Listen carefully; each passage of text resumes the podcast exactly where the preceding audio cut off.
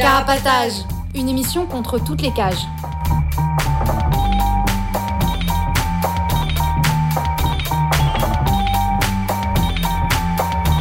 Carapatage, c'est une émission contre les prisons, la répression et le contrôle.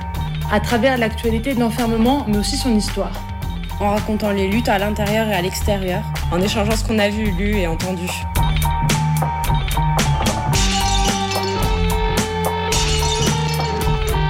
Carapatage, c'est tous les premiers et troisièmes mercredis du mois, de 20h30 à 22h.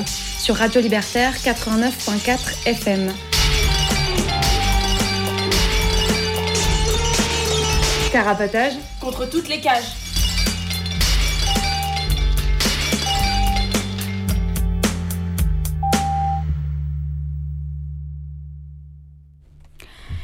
Salut, salut euh, Vous êtes bien dans la 18e émission de Carapatage. Euh, on est très contente d'être là ce soir, même s'il fait environ 35 degrés dans le studio, je pense. Donc on a très chaud, on est bien en direct de la canicule à Paris, mais contente d'être là. Euh, ce soir, on va faire une émission sur le vagabondage. donc, enfin, tout ce que ça veut dire, qu'est-ce qui s'est passé dans l'histoire avec bah, cette définition, euh, qu'est-ce qu'un vagabond qui était considéré comme un vagabond euh, hier et, aujourd'hui. Euh, moi, c'est Henri et à la fin de l'émission, je vous parlerai de, du contrôle des allocataires de la CAF et de Pôle Emploi par les institutions et comment on peut lutter contre ce contrôle. Et autour de la table, j'ai quatre acolytes avec moi. Je vous laisse vous présenter. Ah, euh, moi c'est Avril et euh, je vais m'intéresser un petit peu au dépôt de mendicité. Salut, moi c'est Émile et ce soir je vais vous parler des hôpitaux généraux donc au XVIIe, XVIIIe siècle plutôt. Salut, c'est Alix et moi je vais vous parler euh, comment sous Napoléon à partir de 1810 le, le délit de vagabondage est apparu jusqu'à son abrogation. Salut, moi c'est Pipa. Euh, bah, je vais introduire un peu euh, l'apparition du vagabondage et de la mendicité euh, historiquement. Voilà. Et vers la fin de l'émission, on aura aussi une deuxième intervention d'Avril. Ah oui, bah, ce serait pour la chronique papier mâché. La seule chronique que vous pouvez écouter tous les six mois. Quelle chance. Euh, du coup, avant de commencer euh, à parler plus précisément du vagabondage, euh, on va parler un petit peu de quelques nouvelles qu'on avait envie de partager. juste donc c'est carapatage, vous pouvez nous trouver sur Instagram carapatage. On a une adresse mail, c'est carapatage un blog et euh, donc carapatage.noblogs avec un s.org et vous pouvez nous appeler pendant la pub au 01 43 la pub la pub, il y a pas j'ai cru que j'étais dans l'euro en fait. Euh, euh, pendant les pauses musicales pendant la musique, et la musique va être super ce soir, vous allez voir. pendant la musique au 01 43 71 89 40. à la technique ce soir avec nous, on a deux personnes exceptionnelles. Bonsoir, c'est Billy. Salut, c'est Gomme. Qui ont des coupes de cheveux, mais c'est dommage qu'on n'ait pas la, vraiment l'image à la radio. Euh, voilà, je, pense que j'ai à peu près tout dit. Donc, euh, passons aux nouvelles qu'on avait envie de partager aujourd'hui. On commence par euh, un prisonnier sénégalais qui s'évade beaucoup. C'est un peu sa spécialité. Ouais, bah, en fait, euh, ces derniers temps, dans la presse, ça s'est beaucoup euh, émoustillé sur l'évasion d'un tolard au Sénégal qui est surnommé euh, l'As des évasions. et on doit bien avouer que cette personne, Baye Modoufal, a montré de sacrées compétences parce qu'il a été arrêté à plusieurs reprises pour différentes accusations, du genre vol d'armes en réunion et association de malfaiteurs. Et il a réussi à s'évader une bonne dizaine de fois de, de tôle. Et cette fois-ci, là, récemment, il est depuis 2016 dans un quartier de haute sécurité à Dakar, en détention préventive. Et il est toujours pas jugé depuis bah, autant d'années. Du coup, bah, il s'est fait la malle, encore une fois. Et ensuite, il a décidé de donner une interview à une chaîne télé dans un délire euh, un peu spectaculaire, euh, avec un discours où il justifie son évasion par le fait euh, d'être excédé par la lenteur de la justice à le juger, ce qui est clairement le cas. Mais bon, le fait d'être enfermé est déjà largement suffisant pour se faire la belle. On peut se dire en tout cas. et dans cette interview aussi, il montre un peu patte blanche en disant qu'il viendra le jour de son procès si une date est enfin posée.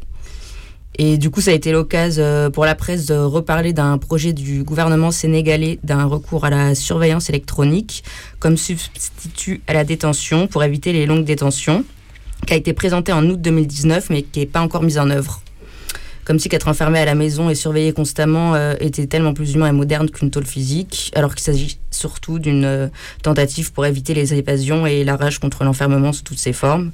Du coup, bah, on espère bien que ce projet passera pas et que les, les évasions euh, continueront de plus belle. Du coup, après cette petite partie sur l'évasion, on voulait revenir sur une manif qui va avoir lieu samedi en Ile-de-France contre les centres de rétention administrative. Oui, du coup, euh, lors de la dernière émission, vous avez parlé euh, du coup qu'il y avait cette manif qui avait lieu euh, samedi, le 19 juin. Et là, je vais vous lire un peu l'appel qui a été fait pour cette manif. Alors, l'État français ne cesse de durcir la répression envers les migrantes. Le projet gouvernemental de construire des nouveaux centres de rétention administrative, CRA, est la volonté manifeste de s'en prendre toujours plus aux libertés de circulation et d'installation. Trois nouveaux centres de rétention sont en projet, à Lyon, à Bordeaux et à Olivet, près d'Orléans. Et deux extensions vont avoir lieu à Coquel, près de Calais, et Lesquin, près de Lille. En tout, le gouvernement vise 800 places supplémentaires en rétention en 2023 par rapport à 2018, soit 60% de plus. En plus de ça, un nouveau projet vise à construire un autre CRA de 64 places au Ménil-Amelot, à côté de l'aéroport de Roissy. Tous ces projets témoignent de la volonté d'enfermer toujours plus de personnes. En 20 ans, le nombre de places en centre de rétention a doublé. En 2019, 54 000 personnes y ont été enfermées. La loi Asile et Immigration de 2018 permet d'enfermer les personnes jusqu'à 3 mois. Les contrôles de police et les mesures d'éloignement se multiplient. La répression aux frontières et l'augmentation de l'enfermement et des expulsions ont un impact concret dans la vie des personnes sans papier. Les interdictions de retour sur le territoire français, IRTF, visent à faire de nous des sans-papiers à vie. Alors que la crise sanitaire dure depuis plus d'un an désormais, l'État français continue de maintenir la machine à déporter des vies humaines. Retenues dans des conditions indignes, les personnes sont de plus en plus réprimées dans ces centres. Pour expulser, les tests sont généralement obligatoires. Les personnes qui refusent de s'y soumettre prennent souvent des peines de prison ferme ou sont renvoyées au CRA pour une nouvelle période de 90 jours. Nous marcherons aussi en solidarité avec les prisonnières des CRA qui se révoltent. Dans tous les CRA de France, des grèves de la faim s'organisent régulièrement et la solidarité à l'intérieur est la seule arme face aux conditions de rétention infectes, aux violences policières, à l'absence de soins, à la nourriture dégueulasse et parfois périmée, à l'eau froide pour la douche, etc. Au Ménil-Amelot, en janvier, des prisonniers ont mis le feu à une partie du CRA 3 et ont pris des peines de prison ferme pour ça. Nous marcherons aussi pour eux. Nous manifestons pour la fermeture de tous les centres de rétention. Nous manifestons pour la fin des reconduites à la frontière. Nous manifestons pour la régularisation de toutes et tous. Nous manifestons pour la dignité et la liberté de circulation et d'installation. Rendez-vous le samedi 19 juin 2021 à 15h à l'arrêt de RER e Aéroport Charles de Gaulle 1, sortie gare routière. Départ collectif une heure avant 14h du RERB Gare du Nord. Et du coup, l'appel, il est signé par la CSP Montreuil, les Gilets Noirs et euh, le blog abalecra.noblogs.org. Et donc du coup c'est ce samedi, donc on espère qu'il y aura du monde.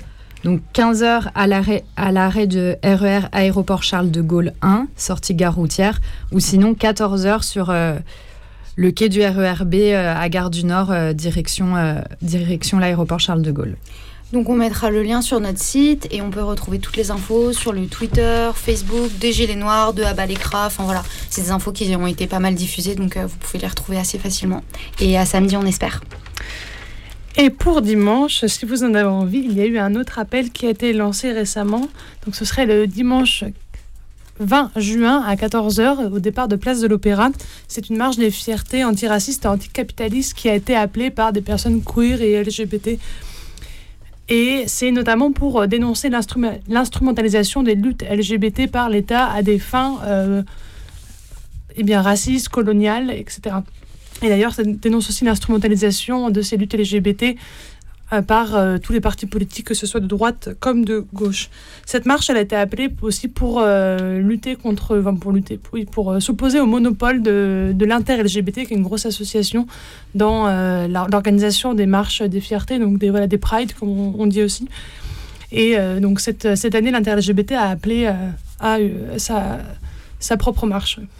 Ouais, du coup, euh, si vous en avez pas euh, assez de celle du vin, il y aura aussi euh, samedi 26, donc la Pride de l'inter-LGBT, avec euh, la spécificité cette année que euh, il y aura pas de char. En tout cas, aux dernières nouvelles, euh, à cause du Covid. Et euh, comme le- la Pride part de Pantin, eh ben, les flics, euh, l'association des flics LGBT a décidé de ne pas venir parce qu'ils se sentent pas bienvenus dans une marche qui passe par les quartiers populaires. Donc on dit bon débarras. Et du coup, cette Pride, même si elle est officielle, mérite d'être un peu plus intéressante que. Enfin, risque d'être un peu plus intéressante que les années précédentes. Ouais, donc il y a plein de rendez-vous qui sont posés. Et donc ce dimanche, ce sera à 14h, place de l'Opéra. Et la semaine prochaine, le 26, c'est. Euh, je sais plus. En tout cas, c'est au départ de Pantin. Voilà. Et c'est pareil, c'est le samedi euh, après-midi. Euh, toutes les infos, pareil, euh, faciles à retrouver sur Internet euh, pour euh, ces deux marches-là. Juste avant qu'on passe notre prochaine musique, enfin notre première musique, je voulais faire un appel, enfin renouveler un appel à écrire à une prisonnière trans qui est incarcérée à la maison d'arrêt de Seyss, qui s'appelle Jennifer, dont on a déjà parlé dans plusieurs émissions. Elle, voilà, elle se sent un peu seule, bah, parce que elle, est enfermée, quoi, et elle veut bien qu'on lui écrive. On peut vous passer les coordonnées si vous nous écrivez par mail ou euh, par MP euh, sur, euh, sur Instagram. Je, voilà, on nous a communiqué, son, son comité de soutien nous a communiqué qu'elle était fan de Maria Carré et de Virginie Despentes. Donc n'hésitez pas à lui envoyer des photos de Maria Carré, des extraits de Virginie Despentes. C'est vraiment ce qui lui fera plaisir pour supporter sa détention. Voilà. Faut écrire à quel mail? Et il faut écrire à carapatage at riseup.net pour euh, qu'on vous donne euh, son adresse ou euh, sur notre Insta at carapatage. Voilà pour toutes les infos qu'on avait envie de communiquer sur ce qui se passe en ce moment. Et là, on écoute Meryl en featuring avec To Die For, Fuck les cops, ce qui veut dire nique la police.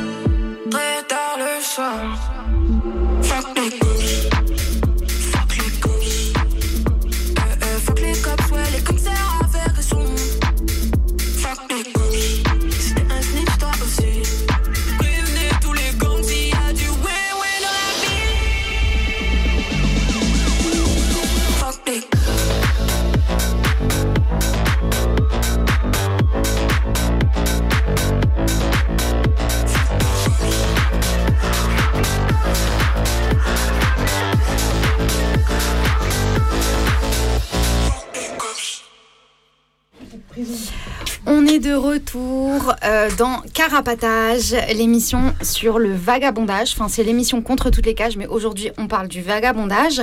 Et euh, c'est Pipa qui va commencer à nous introduire ce sujet-là euh, en nous parlant de l'apparition du vagabondage et euh, de la mendicité. Ouais.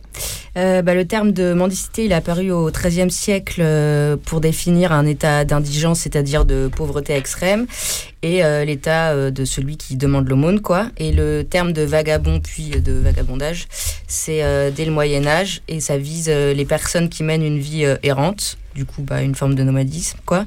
Mais vers euh, 10, 1502, un vagabond, ça correspond plutôt à une personne qui est sans domicile fixe. Donc la précision fait que ça fait clairement référence à une norme sociale, celle d'avoir une maison fixe, et plus à une manière de vivre, entre guillemets, quoi. Et du coup, le terme, il va quand même euh, évoluer euh, beaucoup à travers le temps. Et vers le XVIIIe siècle, ça va euh, désigner spécifiquement les, vagabonds. Ça fera référence aux personnes qui sont sans métier, sans caution morale et sans domicile. Du coup, il y a vraiment la valeur morale du travail et l'appartenance à une communauté qui prévaut. Et du coup, ça correspond bah, à une catégorie pour les individus qui sont à part et qui sont stigmatisés car inutiles et qui vont être visés par la répression.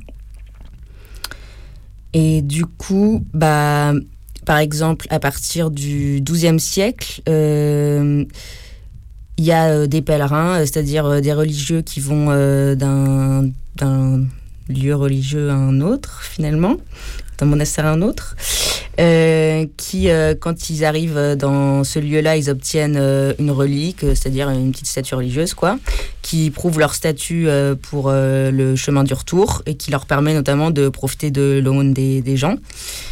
Et à partir de ce moment-là, bah, va y avoir euh, des gens qui sont, euh, qui sont euh, des vagabonds, qui vont faire euh, des faux, des, des fausses reliques, euh, pour pouvoir profiter de l'aumône euh, sans avoir le statut valorisé et légitime de pèlerin. Du coup, ça, c'est un peu euh, les débuts de. de- voilà. De la fraude au. Tout de à la fait. fraude à l'église catholique. C'est-à-dire que s'il n'y avait pas, s'il y avait pas cette, euh, ce statut, tu peux avoir des emmerdes, quoi. Exactement. Oui, Donc, oui. En tout cas, la notion de charité et tout qu'on pose là sur, euh, sur des questions de euh, rendre service aux gens démunis et tout, en fait, à l'époque, c'était euh, bah, pour les pour euh, les pieux, quoi, les gens qui se rendaient sur, euh, dans des endroits sacrés et tout ça, qui faisaient de leur vie une vie d'errance religieuse et tout, bah, c'est eux qui bénéficiaient de la charité, des institutions, parce qu'il y avait des institutions de charité, et de l'aumône populaire et tout. Et c'est eux qui avaient le droit d'être vagabonds parce qu'ils avaient la religion qui leur permettait de l'être, quoi. Mm. Et, su- et, pour, et pour la suite, ça pose aussi un truc sur le rapport qui est euh, entre euh, les institutions et les vagabonds, euh, sur un truc de méfiance absolue. euh, enfin, qui est assez. euh, bah, qui vient de là, quoi. Les gens, ils se débrouillent avec comme ils peuvent. Mm. Est toujours présent aujourd'hui. ouais. Mm. Et mm, bah oui, bah du coup ça fait que le vagabondage il est, il est lié à un mode de vie euh, asocial euh, dès le Moyen Âge quoi.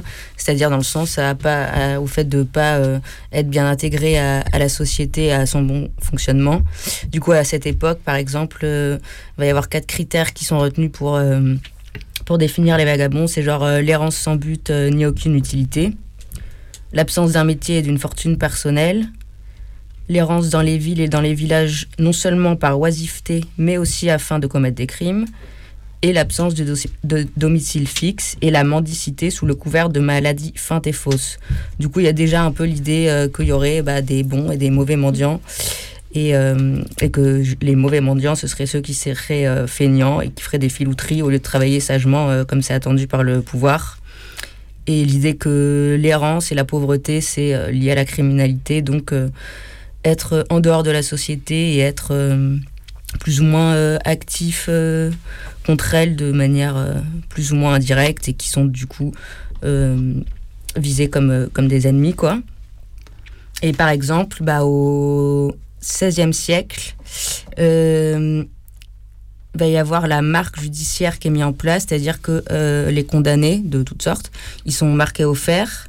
Et au XVIIIe siècle, euh, la manière dont ils sont marqués, elle se précise selon les, condamnations. Et par exemple, bah, les mendiants, ils vont avoir euh, un M qui est, qui est marqué euh, sur leur épaule. Les galériens, ça va être gal. Pour les voleurs, ça va être V, etc. Du coup, ce qui est un signe clairement visible, même si, bon, apparemment, il y aurait. Y a. C'était un peu possible de plus ou moins le cacher parce que ou de le rendre euh, pas identifiable quoi. Mais bon, ça va quand même durer jusque 1832 cette marque là. Et ok et aussi euh, donc ça, c'est une forme de répression. Une autre forme de répression à cette époque, c'est elle va viser euh, les insoumis du servage, parce qu'il va y avoir la mise en place de tout un tas de paperasses. Par exemple, en 1566, euh, pour les domestiques euh, qui quittent leur travail, ils doivent avoir un, un certificat de service avant de quitter leur maître, sous peine d'être punis d'être vagabonds. Et du coup, euh, du coup, les toutes les personnes qui fuient euh, le servage, etc., euh, sont visées. Et y a, ça entraîne tout un contrôle euh, de la mobilité qui est une manière de résister pour plein de personnes au fait de, de devoir travailler, etc. Et euh, du coup, ce certificat de service qui peut être aussi appelé un billet de congé, qui du coup, si on l'avait pas, mettait les personnes en danger et en possible situation de répression. Ça va être un peu les prémices d'autres euh, formes de répression dans ce genre-là, avec par exemple au XVIIIe siècle le fait qu'il y a un livret ouvrier qui est mis en place. Ouais. Ouais, à la fin du XVIIIe siècle. Et en gros, c'est à peu près la même chose, sauf que c'est un petit cahier. Et euh, dedans, ça, il y a... Ce petit cahier, il identifie l'ouvrier, il enregistre ses entrées et ses sorties chez ses maîtres successifs en France, comme ça qu'ils appelaient ça.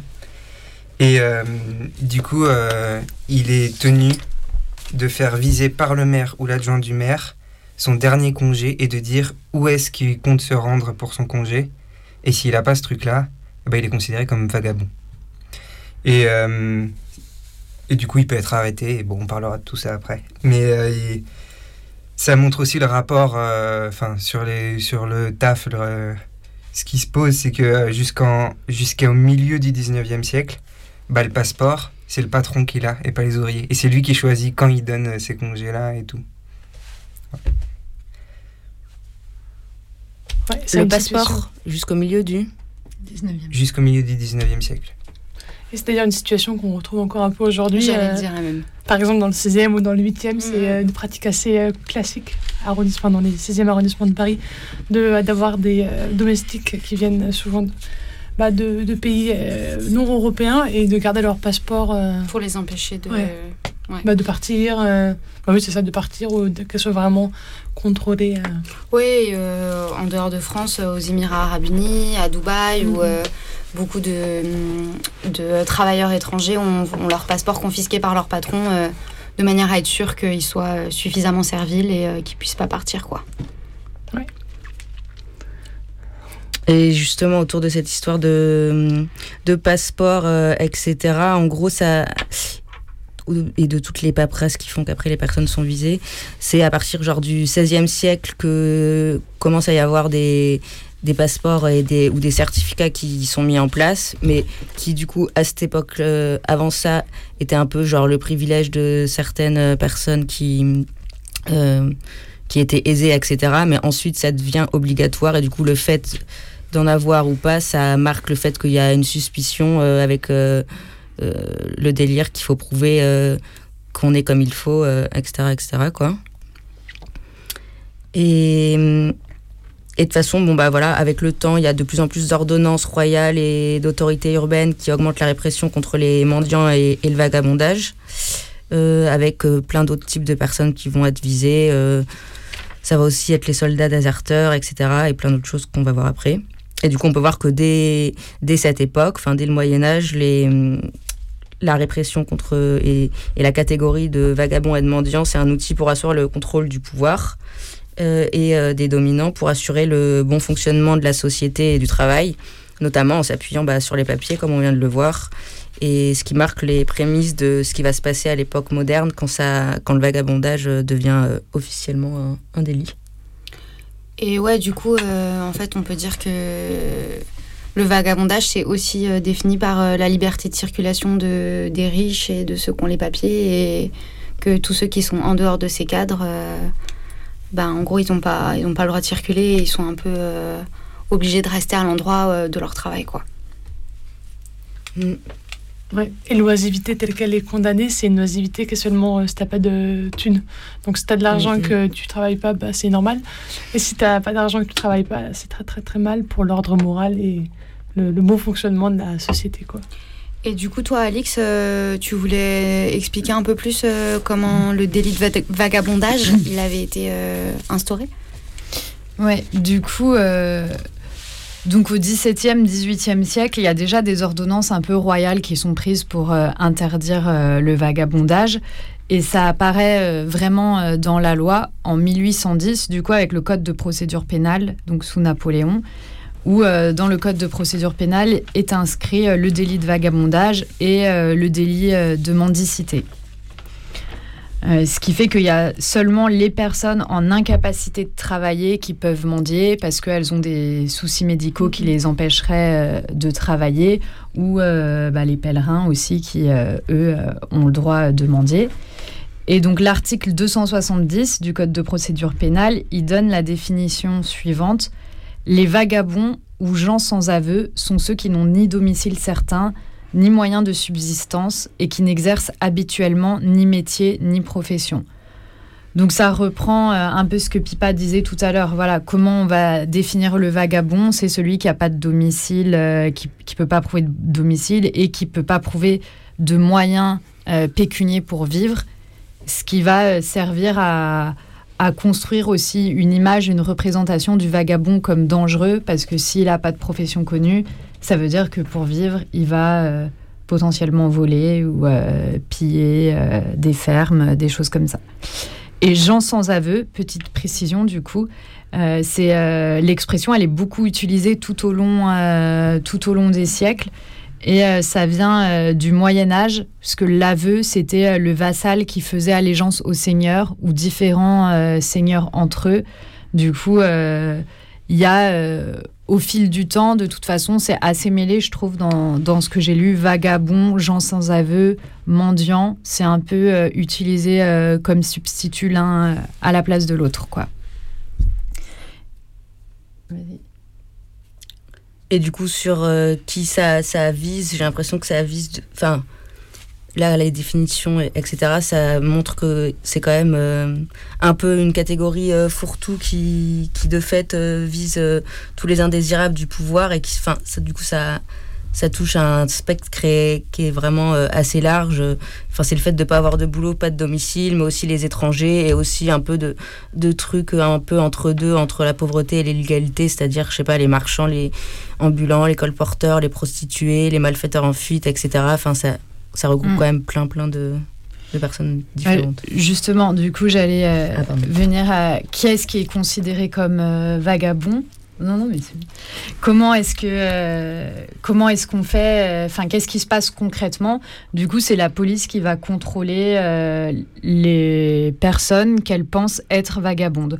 Donc souvent, ça va être sur l'apparence ou sur l'attitude, les gens qui ont l'air en errance. Ça peut être les jeunes habillés en, en haillons dans les faubourgs de Paris. Ça peut être euh, ben, à la campagne, ça va plus être les gens qui sont euh, pas connus euh, que la police croise pour la première fois. Du coup, elle va se dire que la personne elle est étrangère au village, quoi.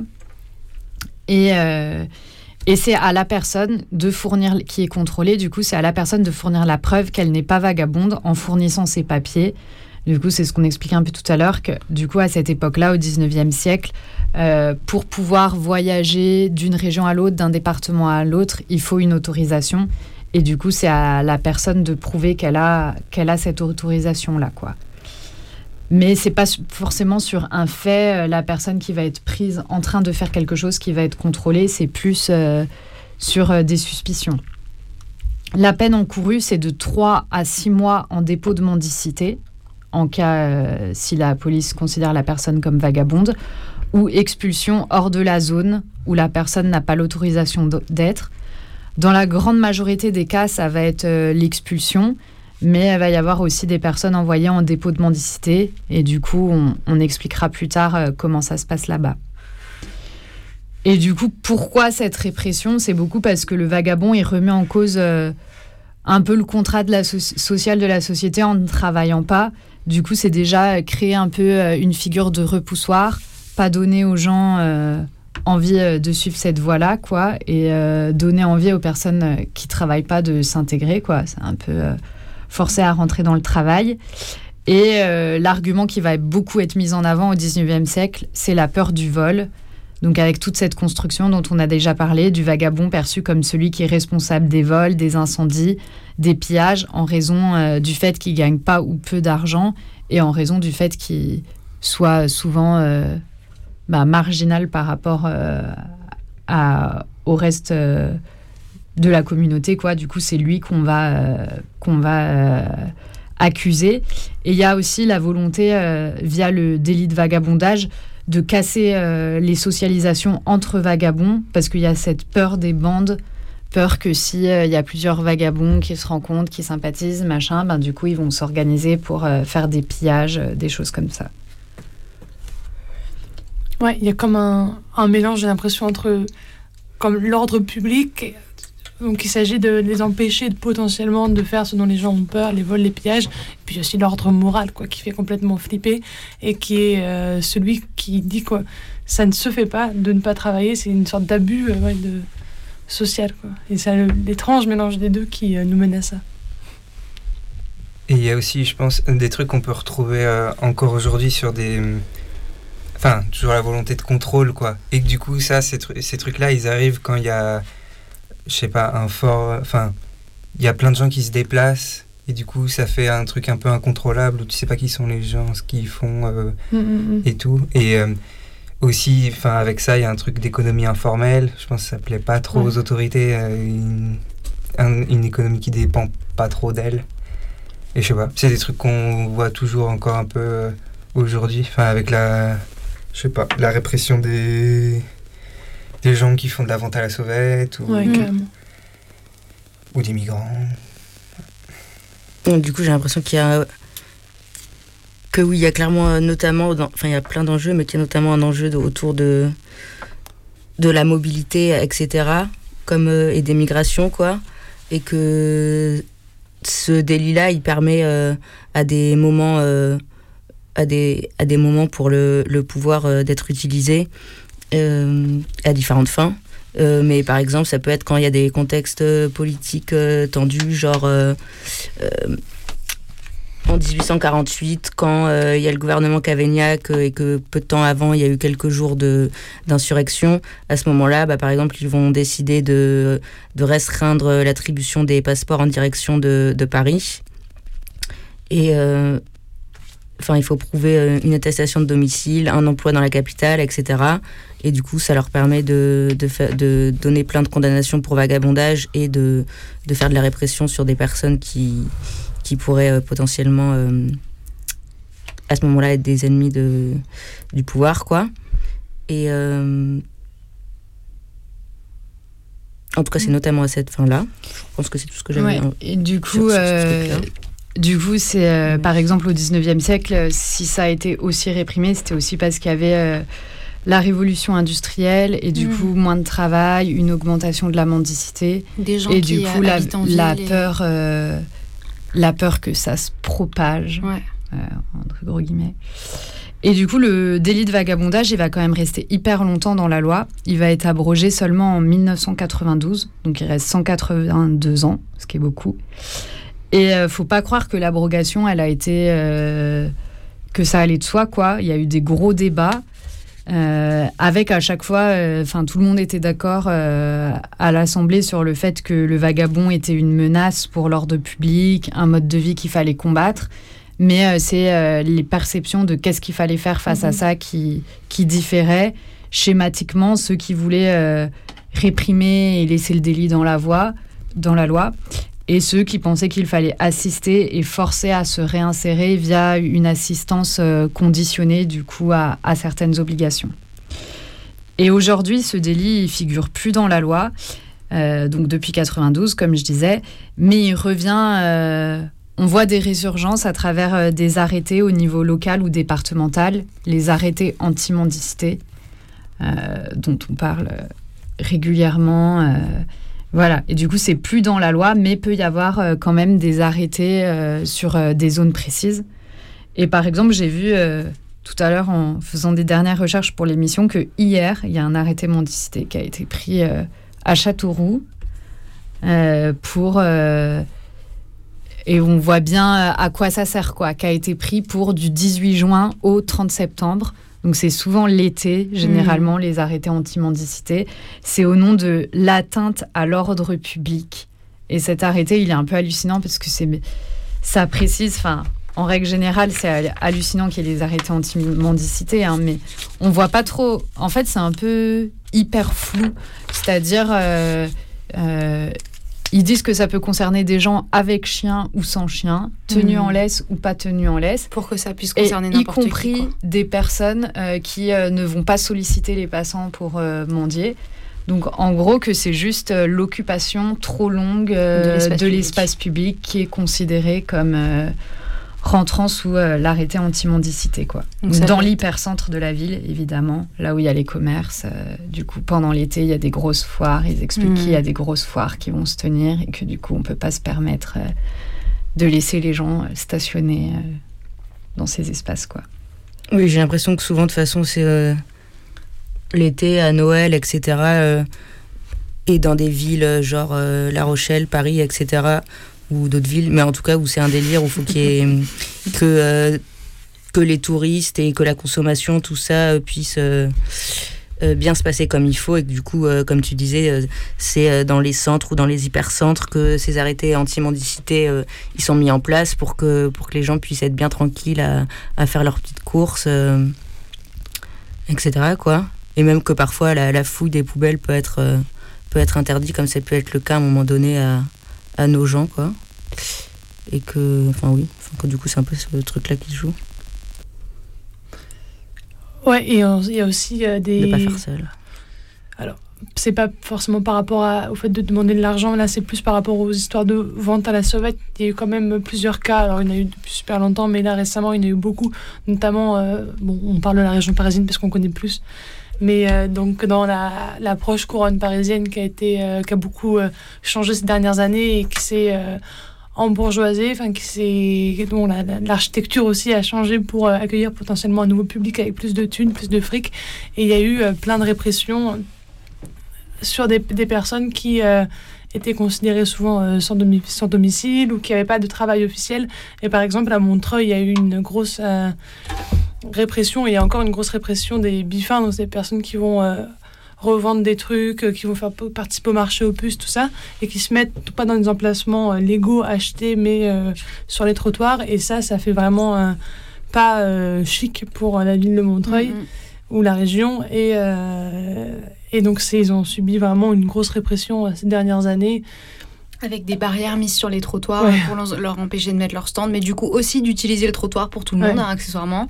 Euh, les flics qui tournent tout le temps, qui les délogent, qui leur courent après, enfin voilà quoi. Ils ont fermé des ponts, carrément des passerelles, euh, parce que euh, les buffins se mettaient sur la passerelle, donc ils bloquaient soi-disant le passage. Et donc, pour éviter qu'ils bloquent le passage, ils ont carrément fermé le pont, donc c'est complètement absurde. Mais c'est ce qui s'est passé entre Montreuil et Paris. Quoi. Mais de manière générale, dans... enfin, quand on parle d'architecture et tout, euh, enfin, tout est fait pour que, enfin, je sais pas, les bancs, ils ont tous un... une Un barre couloir, au ouais. milieu, histoire Ouais. qu'on puisse pas se poser dessus. Dans les métros, il n'y a pas moyen non plus. Ils ont changé À tout un tas de niveaux. ouais. euh, Je sais pas, sous les, sous les fenêtres, dès qu'il y a un peu d'espace, ils te mettent des petits trucs euh, d'architectes qui se plaisent bien à faire chier les pauvres en même temps qu'ils font leurs petits trucs un peu jolis. Mm, mm. Ouais, les pierres qui sont mises euh, là où il y avait des gens qui dormaient dehors. Ou, euh, Sous les ponts, euh, autour du périph. euh, pour empêcher euh, les euh, camions ou les caravanes de s'installer aussi. Ouais. Il y a des sortes de gros, alors sur des grosses pierres, ou alors euh, encore plus chic, tu as des fois des gros, énormes pots de fleurs. Alors, vous, vous les voyez sûrement, ils sont de couleurs assez criardes, rose, vert, et de- dedans il y a un petit arbuste qui peine à survivre généralement. Et ils ont été mis sur plein de places, à la chapelle aussi, par exemple, à Stalingrad, dans euh, plein de places qui étaient euh, bah, du coup. Occupées, enfin qui étaient beaucoup utilisées par des personnes qui vendaient des trucs ou qui juste passaient du temps là et qui euh, du coup officiellement n'avaient pas de taf et d'occupation euh, légitime. Maintenant, tu as des gros pots de fleurs euh, au milieu. Quoi. Donc on peut zigzaguer entre les pots de fleurs si on veut. Ça me donne une transition euh, pour parler euh, des aires d'accueil gens des gens du voyage qui subissent un peu le même sort. Euh, très couramment à la campagne, où il y a des genres de barrières pour empêcher les caravanes de rentrer ou les voitures de rentrer sur les terrains municipaux.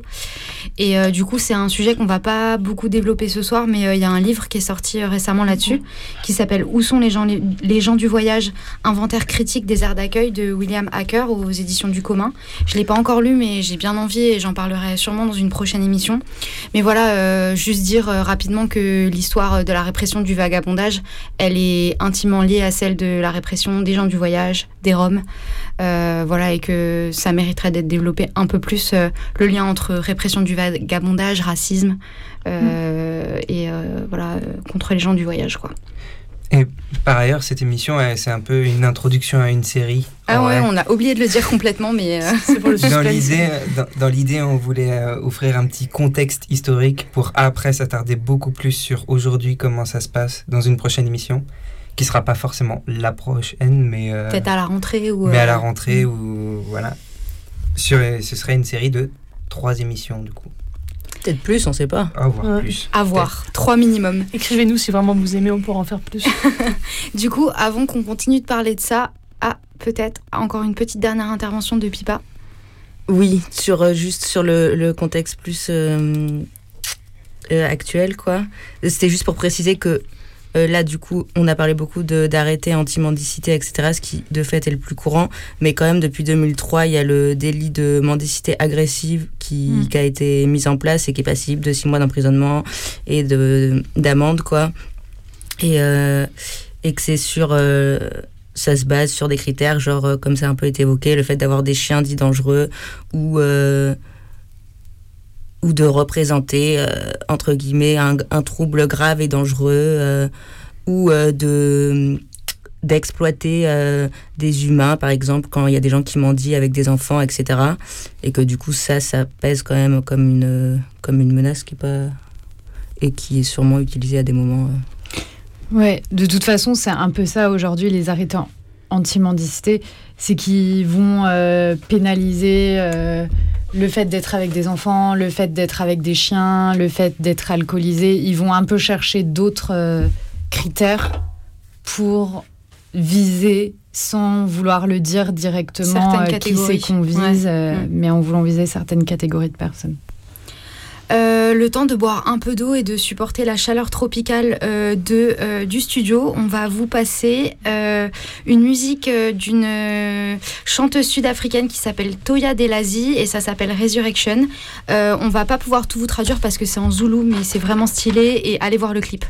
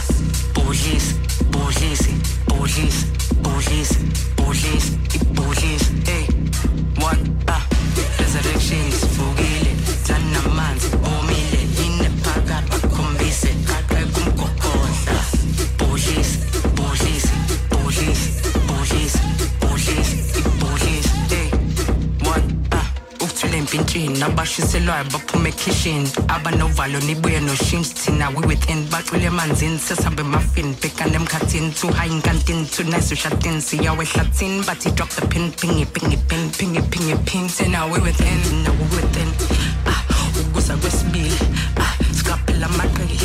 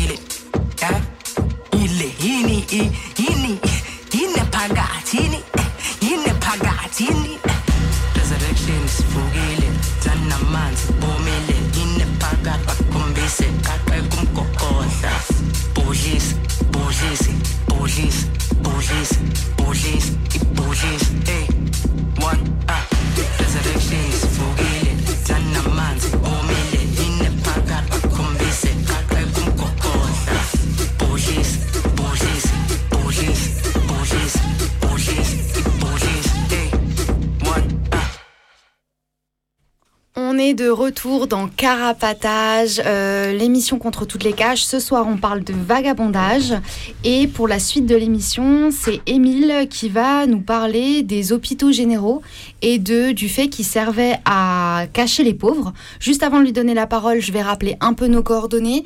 J'ai pas encore euh, donné notre adresse postale euh, pour ceux qui peuvent pas nous écrire par internet. Donc notre adresse postale, euh, c'est le 4 Villa Stendhal 75 020 Paris. Donc Carapatage, 4 Villa Stendhal, 75 020 Paris. N'hésitez pas à nous écrire si vous avez envie qu'on lise vos lettres, notamment ceux qui sont à l'intérieur et celles qui sont à l'intérieur à l'antenne, ou voilà qu'on en parle, nous parler de ce qui se passe à l'intérieur.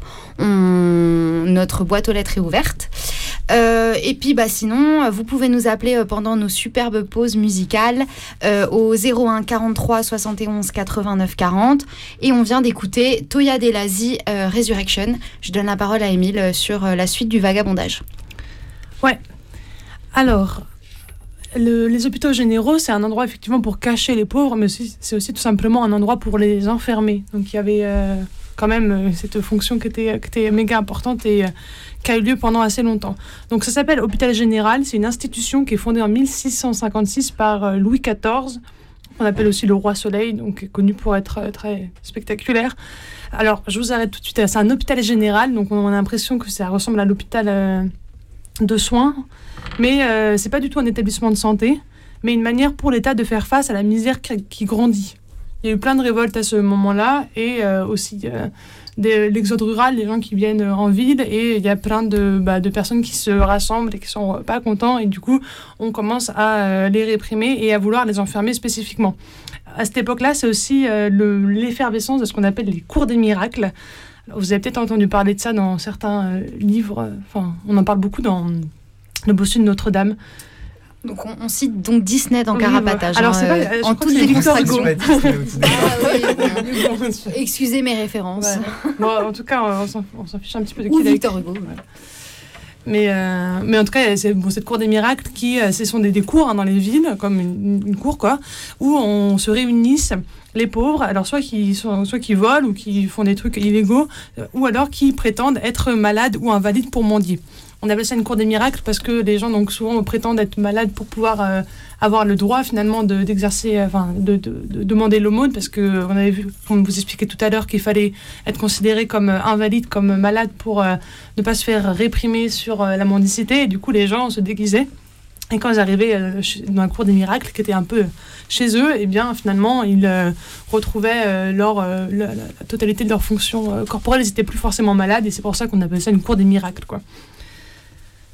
Donc ça, ça, ça surfe un peu sur euh, cette euh, vague de euh, toujours faire porter sur le dos des pauvres et des mendiants le fait qu'ils mentent et le fait que, Ouais. qu'ils se déguisent pour avoir les thunes de- des autres, quoi. Ouais. Et donc ces cours des miracles, c'est aussi des lieux de non-droit finalement, parce que c'est quand même super grand. Il y en a plusieurs dans les grandes villes, il y en a beaucoup à Paris notamment, mais pas que. Et ça réunit plein de personnes qui sont hostiles à- aux forces de l'ordre. Et du coup, généralement, c'est un peu des zones de non-droit, enfin, où les flics ne rentrent pas. Quoi. Et euh, en fait, à cette époque-là, donc à l'époque où les hôpitaux généraux vont se développer, au XVIIe siècle, c'est aussi l'époque où ces lieux vont être vachement réprimés, très réprimés, et notamment, par exemple, donc il y a des descentes hein, des forces de l'ordre de, l'époque, et aussi en envoyant euh, aux galères les euh, personnes qui les habitent. Et euh, comme c'est pas forcément assez efficace pour eux, cet envoi aux galères, eh ben il y a les hôpitaux généraux qui vont se développer. Et qui va venir pénaliser la misère et permettre du coup un contrôle plus fort euh, de la population. Alors vous connaissez peut-être à Paris les bâtiments comme euh, bah, les hôpitaux maintenant, qui sont des hôpitaux de santé comme la Pitié ou la Salpêtrière, et ben tout ça c'était des hôpitaux généraux. Ils sont tellement développés au XVIIe siècle qu'il y en a 32 qui, qui, virent le jour en seulement donc, un siècle et euh, à partir de, ce qu'on appelle la, Révolution, donc fin, euh, fin 18e, ils devinrent petit à petit des lieux de soins, de guérison potentielle et plus, plus, que, enfin, plus, de, plus des prisons. Quoi. Euh, juste par rapport aux galères, enfin j'ai l'impression que du coup, dans la continuité de ce qui a été dit, du coup il y a un truc de bons mendiants et mauvais mendiants et que du coup, genre ceux qui, euh, selon dans la loi, sont reconnus comme avoir euh, euh, correspondre à certains critères sont envoyés dans les hôpitaux généraux, alors que genre euh, ceux qui ne peuvent vraiment euh, rien prouver par rapport à un, peu un possible lieu d'habitation ou euh, des possibles ressources ou je sais pas quoi, eux ils sont envoyés euh, aux galères et que c'est aussi justement euh, un moyen de euh, économique pour le pouvoir à ce moment-là parce que par exemple en 1529 il y a les autorités de Dijon qui doivent fournir genre 150 personnes pour deux galères royales et du coup bah ils ordonnent de passer en revue tous les prisonniers de la ville qui sont condamnés pour vagabondage et d'organiser clairement une chasse aux vagabonds pour fournir de la main d'œuvre à ces à ces galères. Ouais, mais je pense qu'à un moment, les galères n'ont pas suffi pour euh, réprimer tout le monde. Il y a eu euh, au XVIIe siècle, euh, dans, par rapport à la population parisienne, jusqu'à 1% de la population qui a été enfermée dans les hôpitaux généraux. Donc c'est quand même beaucoup. Conséquent. Ouais, Mm. c'est beaucoup plus qu'aujourd'hui, si on compare, même si c'est énormément aujourd'hui aussi. Ouais. Et les motifs, ils, ont été, ils sont doubles. Et je vais vous lire pour cela un petit extrait du Code de l'hôpital général de Paris, donc en, en français un petit peu de l'époque, qui a été édité en, en 1786. Alors, à quoi sert l'hôpital général? Ça sert à que les pauvres invalides de la capitale trouvassent dans une maison fondée les secours contre l'indigence et les infirmités et qu'il y eut à Paris un lieu où l'on renferma par forme de correction les personnes qui, en état de subsister du produit de leur travail, se porteraient cependant à mendier pour des raisons de fainéantise ou de libertinage. Donc on retrouve dans cet extrait les deux idées euh, qu'on a depuis le début qui, euh, qui, est donc d'accorder la charité pour celles et ceux qui réellement, selon leurs critères, ne peuvent pas travailler. Donc ont une sorte de charité chrétienne, mais dans des conditions tout à fait sordides, hein, comme on peut l'imaginer. Et aussi du coup pour, dans le but de cacher la misère euh, et de, d'éloigner euh, les pauvres donc, des, des- des lieux de, bah, de, de, de vie, des sociale. rues, quoi. quoi. Mm. Ouais. Et, euh, et aussi donc de réprimer ceux qui potentiellement sont jugés aptes à travailler par la mise au travail par l'enfermement. Donc ça va être vraiment cette idée de mise au travail qui est développée dans les hôpitaux généraux pour les personnes qui euh, peuvent travailler potentiellement. Et il y a des donc, manufactures qui sont créées euh, carrément dans les hôpitaux à des fins donc, de redressement par le taf. Donc avec cette idée hein, qu'on retrouve un petit peu aujourd'hui aussi que le travail, ça te remet dans le droit chemin et que ça va te faire sortir de ta condition de mendicité. Alors au début, on appelait ça un hôpital général, et puis euh, c'est assez flou, les, les contours de, de ce que c'est, puis après ça va devenir une maison de, de correction, et après une maison de force, ça veut dire une prison carrément. Et l'idée, c'est vraiment de préserver l'ordre public, car les pauvres, ça perturbe l'ordre, mais aussi l'ordre moral, comme, comme on a dit tout à l'heure, parce que bah, c'est super immoral pour les pauvres, et surtout pour les pauvres de ne pas travailler s'ils le peuvent. Quoi. Et d'ailleurs, cette distinction euh, entre donc, ceux qui peuvent travailler ou ceux qui peuvent euh, pas travailler, elle, est, euh, elle a l'air de vraiment tirailler pas mal le monde depuis la nuit des temps. Parce que c'est la morale chrétienne, entre autres, qui donne des directions de charité, mais sans pour. mais bon, faut, être charitable, mais faut pas non plus encourager l'oisiveté. Donc c'est compliqué pour la morale chrétienne de trouver, je pense, un équilibre là-dedans. Et mais surtout, il faut ôter de l'espace public tous les pauvres qui nuisent au bon fonctionnement de la société. Et pour cela, c'est rien de tel que les enfermer sous couverture de charité.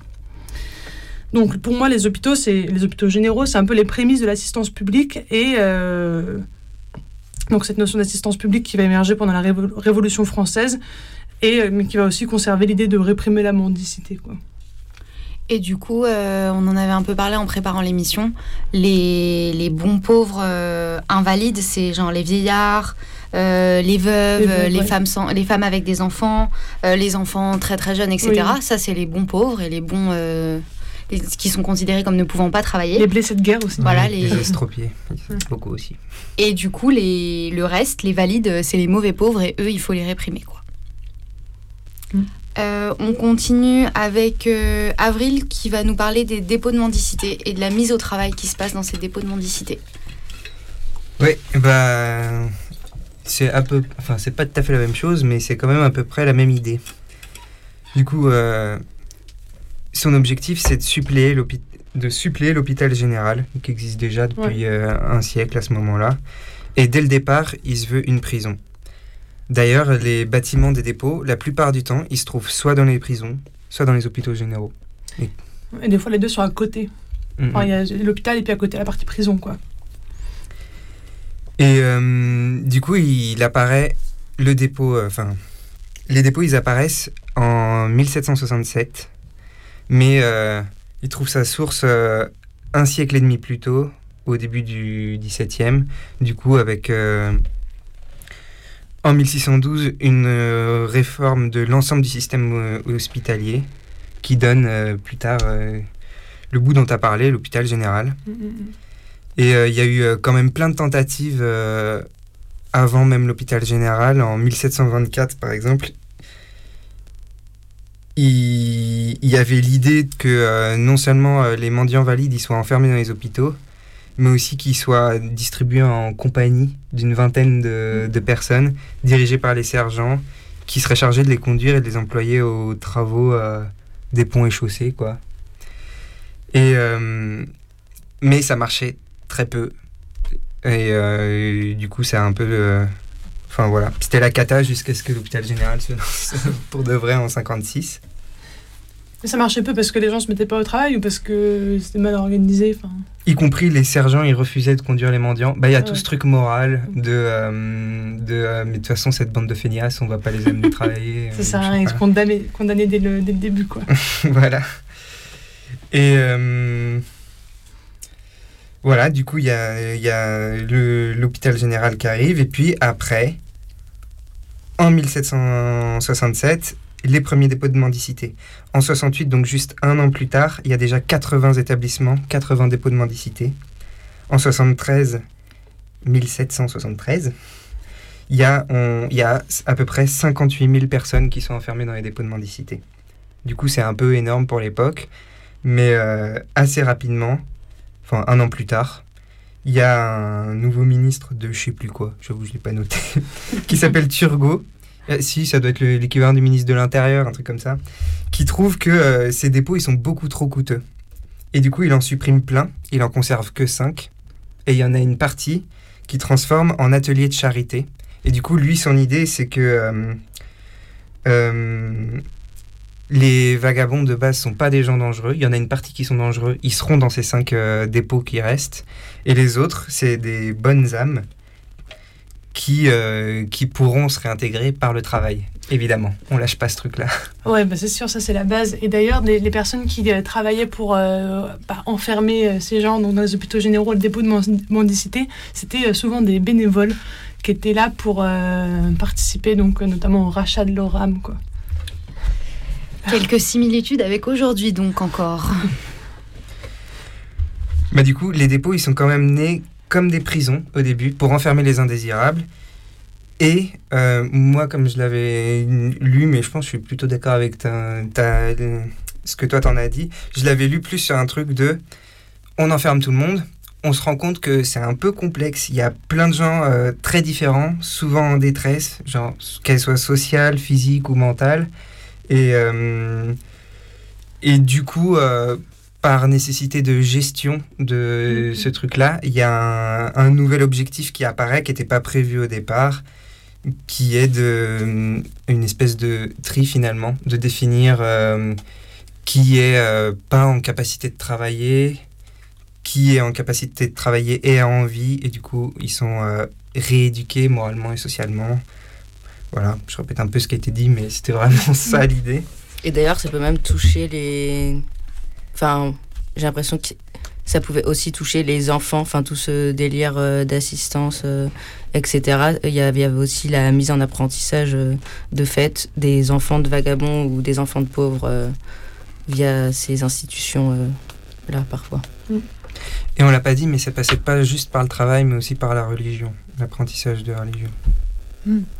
Ouais, et ce que tu disais, le fait qu'il y avait beaucoup de monde différent et que du coup ils se sont dit mince, euh, qu'est-ce qu'on fait face à ça C'est aussi un peu euh, ce que je disais tout à l'heure, quand à l'époque il y a quand même une grosse peur de les gens dans les dépôts de mendicité, ils vont se rencontrer, ils vont créer des liens, et du coup quand ils vont sortir du dépôt de mendicité, euh, ça peut faire des bandes qui vont euh, aller attaquer les honnêtes citoyens une fois dehors. Du coup, il y a aussi toute cette peur-là euh, qui joue dans, dans ce que tu racontes. Quoi. Mm, mm. Et d'ailleurs, en parlant de peur et de la manière dont euh, ces personnes ont été aussi euh, réprimées, mais d'une autre manière, il y a eu des événements assez sordides pendant euh, donc les événements de la, la Révolution française fin 18e, où il y a eu des, euh, enfin notamment à Paris, des, euh, des hôpitaux généraux, enfin des dépôts de mendicité, je sais plus lequel, mais en tout cas un endroit qui enfermait des pauvres, je crois que c'est la Salpêtrière, qui a été euh, attaqué et il y a plein de gens qui ont été tués par euh, une sorte de, je sais pas, de d'effervescence euh, à ce moment-là et qui ont du coup qu'on pendant les événements, les nombreux événements de la, de, de la Révolution, il y a eu un moment où il y a ces établissements qui ont été pris pour cible parce que remplis de personnes potentiellement dangereuses. Quoi. Il y a eu quelques massacres à ce moment-là. Donc pour dire aussi qu'il y avait donc cette, enfin, cette peur aussi euh, de la part de la société de, de, de ce, ce, cet effet euh, groupe euh, potentiel ou alors marmite pleine de danger. Quoi. Ouais, il y a eu ça, mais pas que. C'est-à-dire? C'est-à-dire que bah, je vais remonter un petit peu avant, Oui. mais ensuite, euh, bah, déjà là on en était à, il y en a plus que 5 des dépôts de mendicité. Le reste, ça devient des ateliers de charité. Ça, c'est pendant Turgot. Et le type qui arrive juste après lui, Cluny, il se dit bon non, ça va pas, il en construit 50. Bim. Et ça, ça arrivait après une période de révolte un peu aussi, euh, où c'était un peu intense socialement. Et du coup, ça suit un peu ce truc-là. Du coup, il faut de la répression. On, reprend, on retrouve l'idée de base quand même de c'est une tôle, on en construit 50. Et, euh, et euh, en 1785, Necker, euh, il cherche à centraliser l'administration des dépôts de mendicité, où avant c'était quand même c'était les intendances de, des différents endroits qui géraient ces trucs-là. Lui, il centralise tout ça, c'est l'État qui s'en occupe. Et à la fin de l'Ancien Régime, malgré tout, les dépôts, ils prennent de, plus en tout- de plus en plus un tournant médical. Il y a des pharmacies qui ouvrent dans un certain nombre de dépôts de mendicité. Et euh, le médecin devient euh, une figure avec un, un pouvoir de décision dans ces dépôts-là.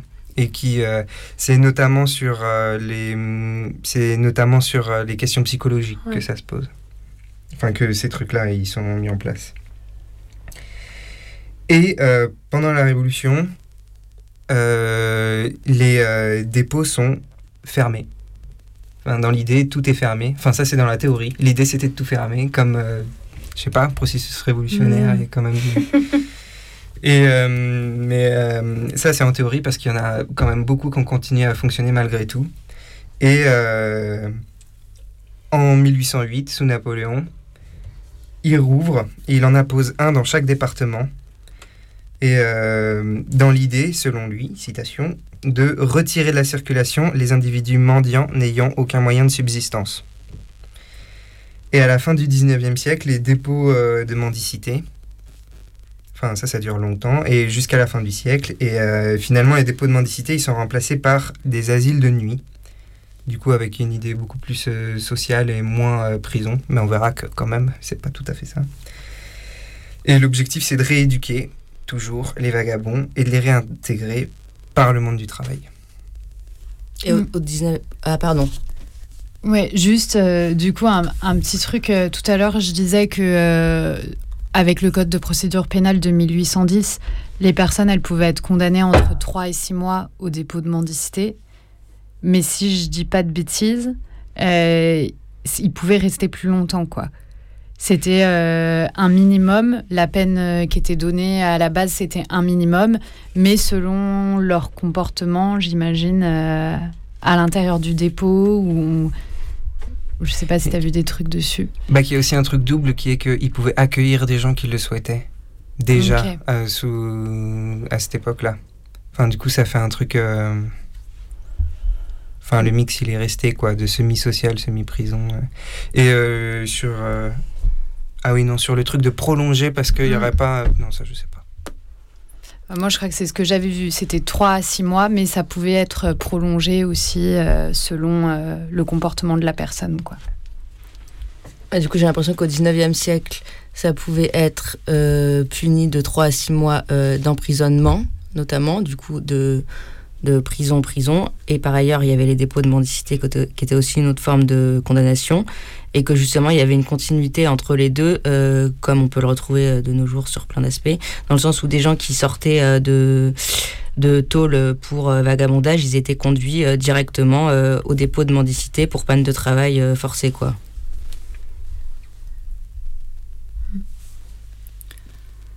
Est-ce que Avril, t'as encore quelques trucs à ajouter sur, euh, sur les dépôts de mendicité ou pas? Bah, sur le bout, j'ai travaillé, euh, c'est bon.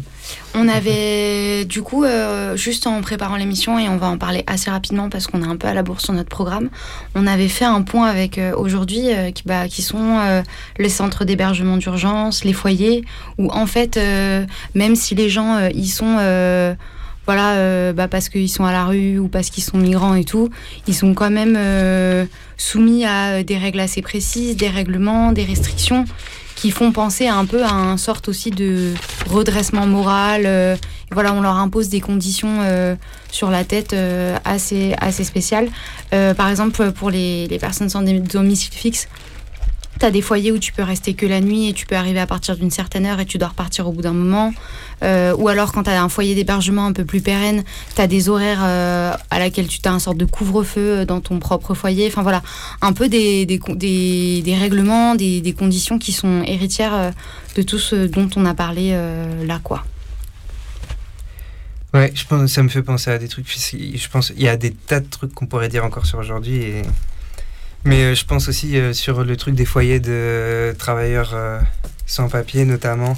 Même si on revient, bon, toujours pas sur aujourd'hui, mais un peu plus historiquement, comment ces trucs-là naissent pendant la guerre d'Algérie avec la. hum, Enfin, c'est une initiative du ministère de l'Intérieur à ce moment-là et de la, so- la Sonacotral qui est devenu euh, aujourd'hui euh, Koalia, Doma et tout. Ce truc-là, qui visait à... hum, C'était des foyers de travailleurs algériens à ce moment-là, juste, si je me plante pas. Et le truc, il visait autant à diminuer les bidonvilles qu'il y avait euh, dans la région, mais aussi à regrouper un peu tous ces potentiels ennemis intérieurs, parce qu'on est en pleine guerre d'Algérie et tout. Du coup, il y a ce, ce truc-là, il est toujours là, quoi, de concentrer les gens, de- de- d'en profiter pour bien les cadrer, avoir toujours un peu le contrôle sur eux. Bah, Aujourd'hui encore, dans les foyers à Doma, les gens ils payent leur chambre quand même. Euh, pas forcément des toutes petites chambres pour pas forcément rien du tout en plus. Et officiellement, il y en a qui hébergent du monde, mais officiellement, il y a l'interdiction euh, de vivre avec d'autres personnes euh, dedans. Alors que, enfin, quelqu'un qui loue un appart euh, dans le privé, il a le droit d'héberger euh, des gens Mhm. euh, chez lui. Là, les gens, ils payent des loyers sans avoir le droit d'héberger des gens. Et du coup, ça rejoint un peu ce truc de l'assistance, mais un conditionnée. ouais. Ok, on va construire des foyers, on va construire des lieux pour que les gens viennent dormir, euh, des centres d'hébergement du 115 ou des trucs comme ça. Mais euh, pour chaque type d'hébergement, bah, il y a des règles précises à respecter avec, euh, qui vont varier du coup selon le type de structure, mais euh, avec l'idée toujours euh, de normaliser certains comportements, voilà, dans les foyers, dans les centres d'hébergement, pardon, le fait de ne pas pouvoir boire d'alcool, de ne pas Mm. pouvoir venir avec un chien. On en revient à... On accepte de euh, vous aider, nous, l'État, on accepte de mettre en place des structures d'aide à condition que vous acceptez un, certain nombre de conditions. Et oui, enfin, de fait, les, conditions euh, sont quand même euh, hyper trashos et, et ressemblent quand même sur certains points à des trucs d'enfermement parce que, ils- à partir de 18h30, par exemple, euh, ils n'ont plus le droit du tout de sortir euh, du foyer jusqu'à et ils sont obligés d'aller euh, dormir à 10h30 Dans les centres d'hébergement. Dans les centres d'hébergement, dans les CHU, centres d'hébergement d'urgence. Ouais, c'est ça dont je parle. À 10h30, par exemple, bon, après, ça, ça dépend, les, les CHU, ça peut varier d'une demi-heure à une autre, on, s'en fout. À 10h30, euh, c'est l'heure du coucher impératif. Du coup, genre, les gens qui travaillent là vérifient que tout le monde a, éteint, a bien éteint sa lumière, etc., etc., etc.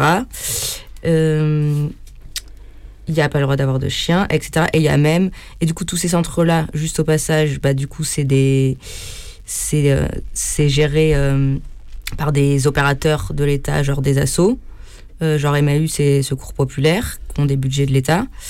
Et, euh, ils peuvent aussi, euh, euh, ces CHU, euh, faire appel à des sociétés privées de gardiennage. Euh, C'est-à-dire, euh, va y avoir euh, des gardiens ou des vigiles euh, qui vont euh, être présents pour, euh, par exemple, faire un contrôle sélectif à l'entrée. euh, genre, euh, ah bah si t'es trop ivre, bah non, tu rentres chez toi. Si t'es considéré comme trop agressif, allez, hop, tu rentres chez toi. Tu rentres pas Enfin, chez toi tu- du coup. tu- Euh, tu rentres chez toi, pardon. Tu retournes dans la rue, quoi. Manière de le dire. Enfin, t'es refusé à l'entrée, Ouais, quoi. C'est ça.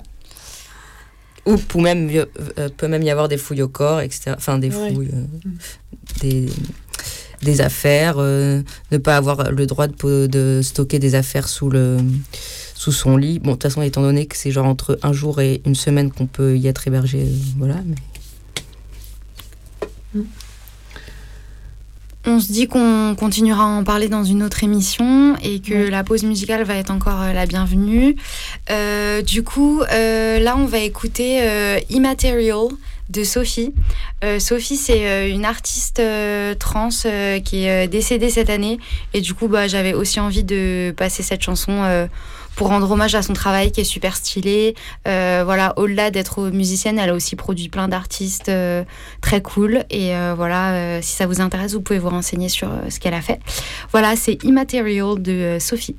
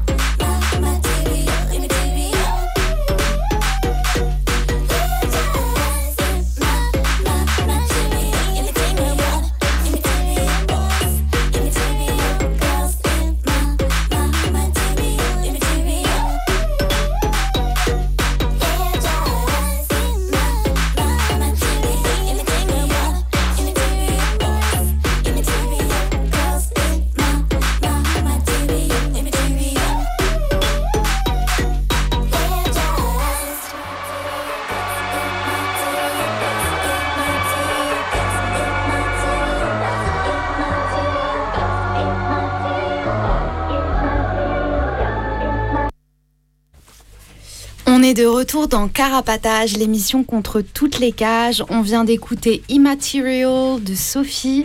Euh, vous pouvez nous appeler au 01 43 71 89 40.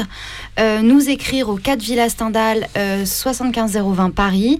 euh, voir notre blog carapatage.noblogs.org ou nous écrire sur Insta at carapatage. Euh, on va finir cette émission avec deux chroniques. Euh, la première, euh, c'est moi qui vais vous parler euh, d'une euh, lutte euh, qui a eu lieu à Montreuil, à Paris et dans le 93, euh, notamment qui a été archivée dans un blog qui s'appelle cafard93.wordpress.com. Et en gros, cette lutte, c'est une lutte contre les institutions sociales qui permettent justement aux pauvres de survivre sans travailler ou parce qu'ils n'ont pas de travail euh, par choix ou pas par choix. Et euh, du coup, euh, les, euh, les cafards, c'était un groupe qui faisait des actions à Montreuil, en Seine-Saint-Denis, à Paris, pour se défendre contre la CAF, Pôle emploi, qui font culpabiliser les autres et pour qui tout le monde est un potentiel fraudeur ou fraudeuse. Je vous lis un peu pour commencer la description de, de ce collectif. Nous ne sommes pas des insectes nuisibles et parasites. Nous sommes des êtres sociaux et sensibles. Qui aujourd'hui n'a pas régulièrement affaire à la CAF, à Pôle emploi, à la CPAM ou au CCAS Qui aujourd'hui ne touche pas quelque argent d'une institution sociale ou d'une autre, que ce soit en plus de bout de salaire ou comme premier moyen de subsistance? Les cafards pullulent dans les villes et les campagnes. À Montreuil, nous sommes chaque jour plus nombreux à vivre des miettes qui- que nous lâchent les administrations, mais aussi grâce à l'entraide et aux petites mises en commun quotidiennes. Pourtant, le gouvernement traite les cafards que nous sommes comme des insectes nuisibles et parasites. Il voudrait nous faire payer le peu d'argent qu'il nous concède en nous réinsérant de force à coups de RSA ou d'offres raisonnables d'emploi. Depuis début avril, donc c'était en 2009, euh, à Montreuil, des cafards se sont regroupés pour faire face aux institutions sociales, se défendre, ne pas rester seuls au guichet et s'organiser contre ceux qui cherchent à nous écrabouiller, nous insérer, nous gouverner.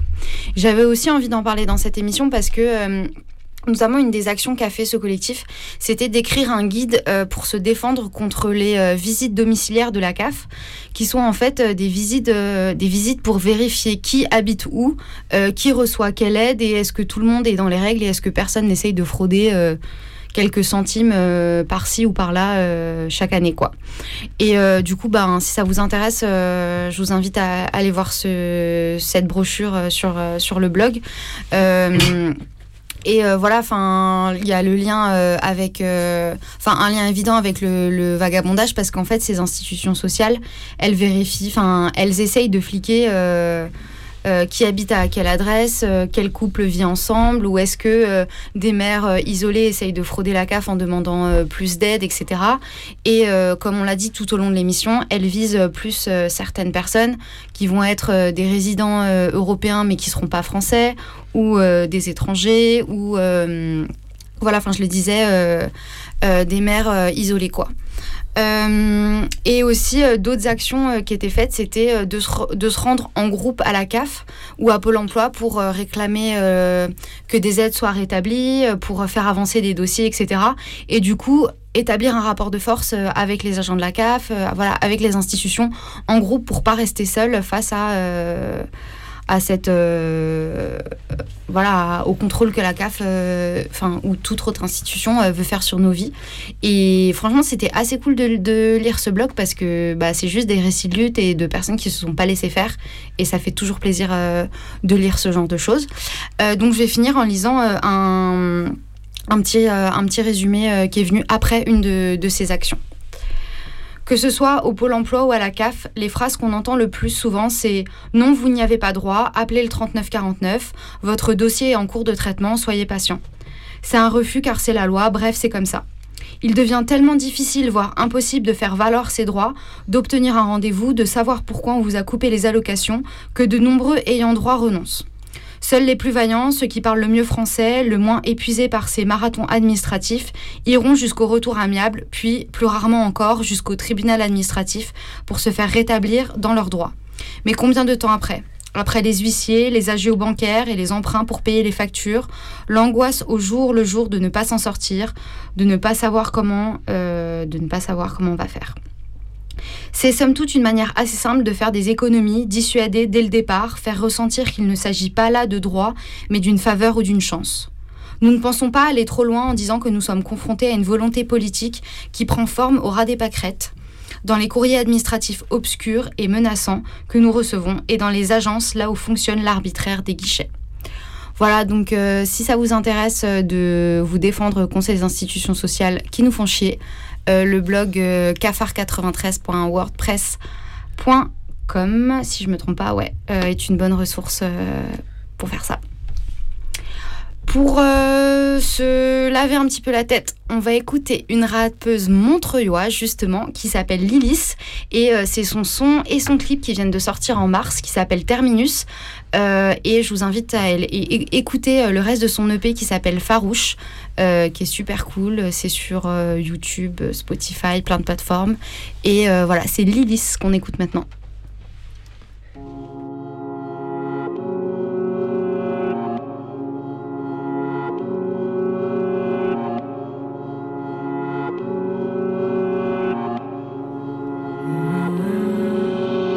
Comme famille calabraise, je reste d'humeur vengeresse.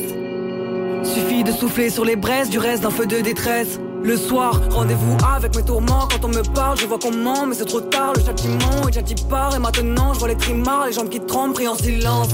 J'entends les chiens qui aboient, qui reniflent. Un gun dans les mains, je sais pas où je tire. Pas résigné, j'ai ma propre justice. Depuis petit, j'ai chargé le fusil. Bas les pattes, prends pas les balles. Fallait pas rater la cible à l'état. Ça s'arrête là, tu parleras à ma messagerie. Posé avec les loups sur les toits de ma ville. Sache que dans mes mains j'ai le pouvoir de t'ôter la vie. Je suis posé avec les loups sur les toits de ma ville. Sache que dans les mains j'ai le pouvoir de t'ôter la vie. Je côtoie les chats noirs, c'est des sorcières qui me veulent du bien. En l'être humain j'ai peu d'espoir. Daron et Rose connaît l'histoire, trop de défaites, pas de victoire. J'ai mélangé, mélangé, mélangé, mélangé passion et danger. J'ai mélangé, mélangé, mélangé, mélangé passion. Depuis que ma mère a perdu les os, je ressens la tristesse dans mes os. C'est la spécialité de la maison, consoler à l'ivresse, ça c'est tôt. Depuis que ma mère a perdu les os, je ressens la tristesse dans mes os. C'est la spécialité de la maison, consoler à l'ivresse, ça c'est tôt. Cœur est noir, blanche comme la lune, c'est pas la peur qui m'a fait pas lire. Ça compte les morts sur toutes les unes et nous on fait semblant de pas lire. À tout moment tu peux partir donc je te demanderai pas l'heure. J'ai trop pleuré, mes joues arrivent, ne me parlez plus de malheur. Voyage dans ma démence, de janvier à décembre. Voyage dans ma démence, j'invite tout le monde à se faire descendre. Voyage dans ma démence, de janvier à décembre. Voyage dans ma démence, j'invite tout le monde à se faire descendre.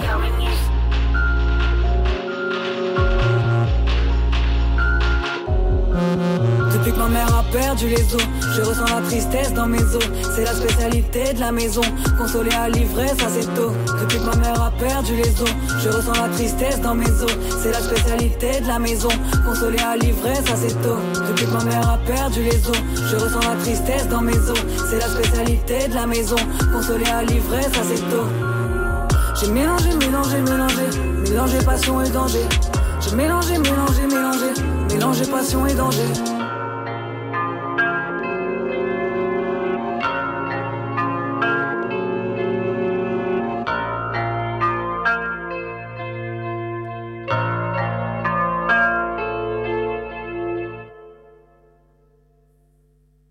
C'était Lilis, euh, la chanson Terminus et euh, son nouvel EP qui est sorti il n'y a pas longtemps qui s'appelle Farouche. Euh, on écoute Avril pour la deuxième chronique papier mâché qu'on attendait avec hâte. La deuxième en 18 émissions. C'est quand même à noter. Quelle chronique, quoi. Bah, du coup, pour ce deuxième épisode de Papier Mâché, on va parler du bertillonnage. Alors, on est à la fin du 19e siècle, sous la Troisième République. Si vous vous rappelez bien de la première chronique, j'espère que vous vous en rappelez, vous savez que les enjeux de l'État et de la justice, ils changent. Ils cherchent plus à punir les crimes, mais la criminalité. Le crime devient un phénomène incarné par les récidivistes, qui ont le crime dans leur gène, comme le dit un obscur politiqueur de l'époque. Le 27 mai 1885, une loi qui condamne ces derniers au bagne est promulguée, en Guyane ou en Nouvelle-Calédonie. Pour savoir si les gens sont récidivistes, des nouveaux outils apparaissent, comme le casier judiciaire en, 19 en 1850. Avec la fin des châtiments corporels, il devient quasiment impossible pour l'État d'identifier les récidivistes malgré cet outil, qui ont l'excellente idée de changer de nom comme de chemise. L'enjeu majeur, du coup, c'est de pouvoir retrouver les individus associés au casier judiciaire, même sous une fausse identité. Alors à ce moment-là, entre en jeu un grade-papier de la préfecture de police qui s'appelle Alphonse Bertillon. Et ce type, il fait quoi dans la vie? Eh ben, il les remplit, les casiers judiciaires, justement. Ce fils de statisticien beaucoup trop zélé trouve que beaucoup trop de gens échappent à la justice, et il commence à mettre au point une technique pour les identifier, qu'il appellera modestement le bertillonnage. Le bertillonnage, c'est quoi? C'est avant tout une méthode pas mal issue des sciences naturelles de l'époque, et ça part du principe que chaque corps est unique, et que du coup avoir la description physique la plus précise et la plus méthodique permet donc de reconnaître chaque individu. Il met en place le portrait parlé. C'est une description qui est pleine de mesures. On mesure la tête, les bras, l'écartement des oreilles, des doigts de pied, etc. Tout ce qu'il peut trouver pour établir la description la plus précise possible. Il cherche également toutes les plus petites caractéristiques physiques qui peuvent être uniques. Tatouages, aléas de la vie, cicatrices, piercing au téton, tout ce que vous voulez. Pour accompagner ce portrait parlé, un portrait face-profil apparaît. Il est élaboré avec les outils qui sont dispo à l'époque. Dans un premier temps, c'est avec la technique du physionotrace. En gros, c'est un outil qui permet de dessiner de façon très précise la silhouette, puis après ils remplissent le milieu euh, comme ils peuvent. Et quand l'appareil photo devient plus accessible, bah, ils utilisent l'appareil photo, c'est plus facile. Ces fiches, elles sont classées par taille de l'individu. Du coup, on mesure la taille des prévenus pour pouvoir retrouver leur fichier et à partir de là établir un lien avec le fichier qui correspond le plus. Et euh, pour euh, mettre tout ça en place, le 11 août 1893 apparaît le Bureau de l'identité judiciaire qui existe toujours aujourd'hui. Et la grande affaire qui marque le succès de cette méthode et avec laquelle tous les partisans de Bertillon ils se la pètent, c'est l'arrestation de Ravachol. Euh, Ravachol, c'est un compagnon anarchiste qui avait déjà été arrêté auparavant et du coup bertillonné. Du coup, quand il a été à nouveau recherché après, cette fiche, elle a permis de le décrire euh, dans les appels à délation qui ont inondé la ville.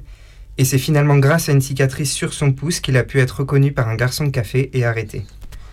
Bon, du coup, quand même, on s'y trompe pas. Ce qui a permis qu'on l'arrête, ça reste la bonne vieille technique de la poucave. Mais rapidement, l'intérêt du bertillonnage y devient limité. Déjà parce qu'il perd un peu de crédit pendant l'affaire Dreyfus. Alors pour resituer, euh, euh, l'affaire c'est le capitaine Dreyfus, une personne euh, juive, c'est important de le dire, était accusé de trahison. Et c'est devenu, et c'était finalement faux, et l'affaire elle est devenue un sujet social d'importance dans lequel les anti-Dreyfusards, pas mal antisémites, affrontaient les Dreyfusards. Bertillon, lui, il était anti-Dreyfusard, et il a utilisé son crédit scientifique qu'il avait à l'époque pour mettre au point une méthode bidon afin de prouver que le. Un, pour tenter de prouver la culpabilité de Dreyfus. Et euh, cette preuve, c'était un bordereau que Dreyfus aurait écrit, et en fait, c'était euh, c'était faux.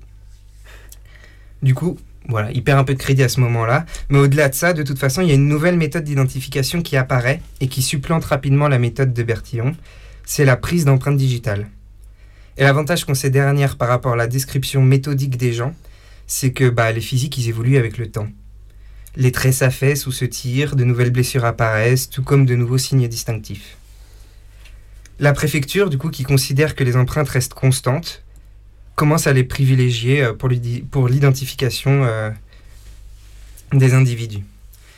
Mais malgré euh, cette petite déception, parce que Bertillon, il était pas du tout intéressé par tout ça, il voulait pas les mettre dans ses fiches anthropométriques. Jamais, mais bon, ça c'est quand même fait. Du coup, il avait un peu le seum, mais il va quand même voir quelques-uns de ses rêves de flicaille de bureau se concrétiser. Lui qui voulait voir des données anthropométriques sur les, tous les papiers qui pouvaient exister, lui qui voulait que toute la population soit fichée, lui qui proposait de prendre en photo l'oreille de chaque nouveau-né pour s'assurer qu'il ne soit pas mélangé, eh ben, il va avoir droit à son propre papier. En 1912, l'État y met en place un passeport anthropométrique qui va devenir un papier obligatoire à présenter pour une population nomade qui connaît une forte migration à cette époque en France entre les deux siècles, les Tziganes. Et à cette époque, les Tziganes, ils incarnent en grande partie une frange de la population marginale, nomade, vagabonde. Ben voilà, on est, de retour sur le sujet du, du soir. Et euh, c'est la méthode Bertillon, elle va aussi servir en partie pour la création de la carte nationale d'identité. Mais bon, ça, on va se le garder sous le coude pour une prochaine chronique. Ah oui Super, on aura donc un troisième épisode de Papier Mâché, on l'apprend ce soir et on est très content. Peut-être dans un an et demi, je sais pas.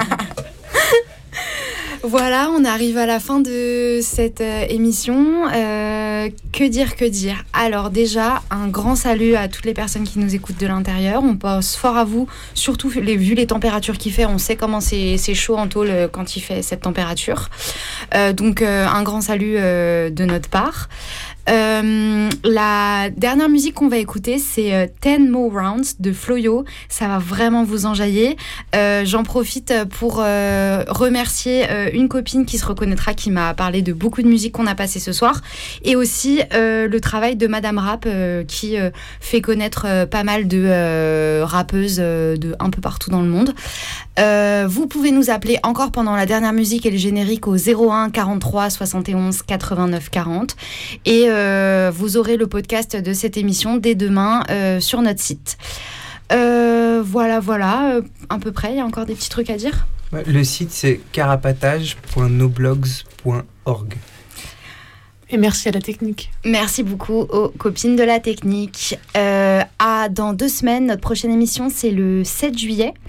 Euh, on ne sait pas encore de quoi on va parler, mais ça va être super. Euh, gros bisous à tous et puis euh, bon, bonne canicule. À la prochaine. Salut Ciao. Salut. Look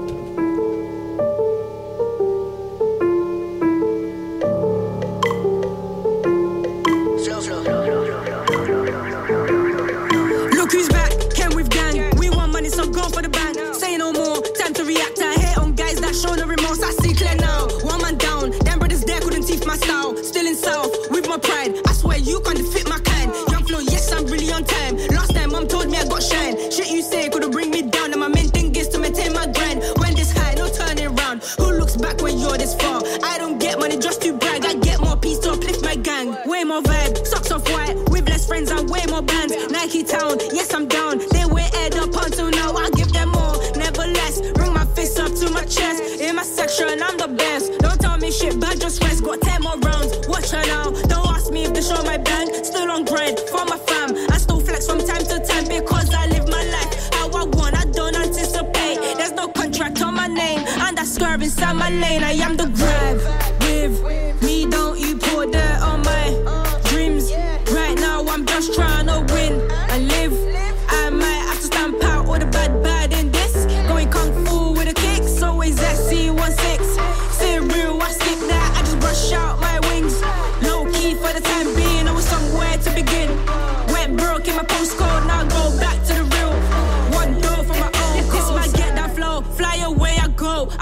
your zone, I build my own. You don't even ask me how I'm doing, you just want my soul.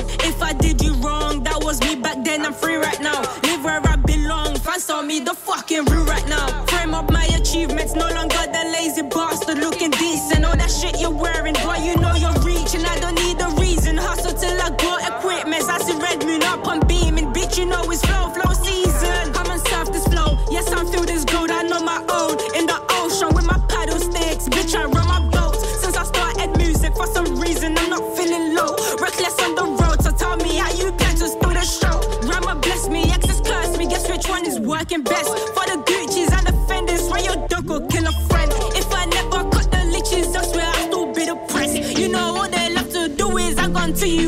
you,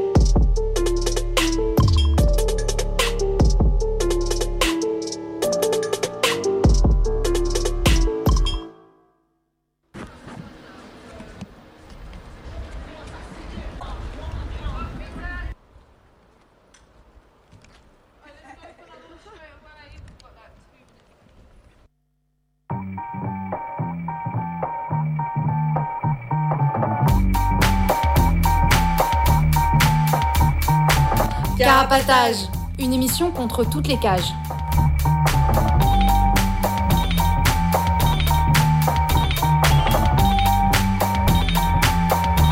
Carapatage, c'est une émission contre les prisons, la répression et le contrôle. À travers l'actualité de l'enfermement, mais aussi son histoire. En racontant les luttes à l'intérieur et à l'extérieur, en échangeant ce qu'on a vu, lu et entendu.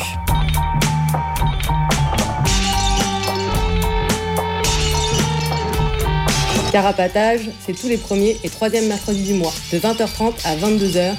Sur Radio Libertaire 89.4 FM. Carapatage Contre toutes les cages.